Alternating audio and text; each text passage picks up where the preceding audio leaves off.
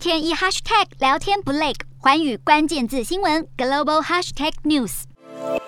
二零二二环太平洋军演将在六月底登场，日韩等美国的亚洲盟友总计二十六个亚太周边国家受邀参加。然而，之前美国国会才鼓励华府邀请台湾，但这次我国仍不在受邀名单之中。台美日前启动二十一世纪经贸倡议，经济上有了进展，但军事上却依然没有太大变化。然而，跟日本的关系最近是越来越密切。日媒爆料，防卫省可能最快在今年夏天派驻现役自卫队官员驻台。虽然派来的仅是文官，并非武官，但比过去只派退役少将，似乎已是台日间的重大突破。毕竟，中国军机绕台频率不断增加，解放军的航空母舰也已经跨岛链进行演训，更向外界展示中国航母具备作战能力，逐渐加强区域拒止。台湾的安全问题也让周遭国家都无法忽视。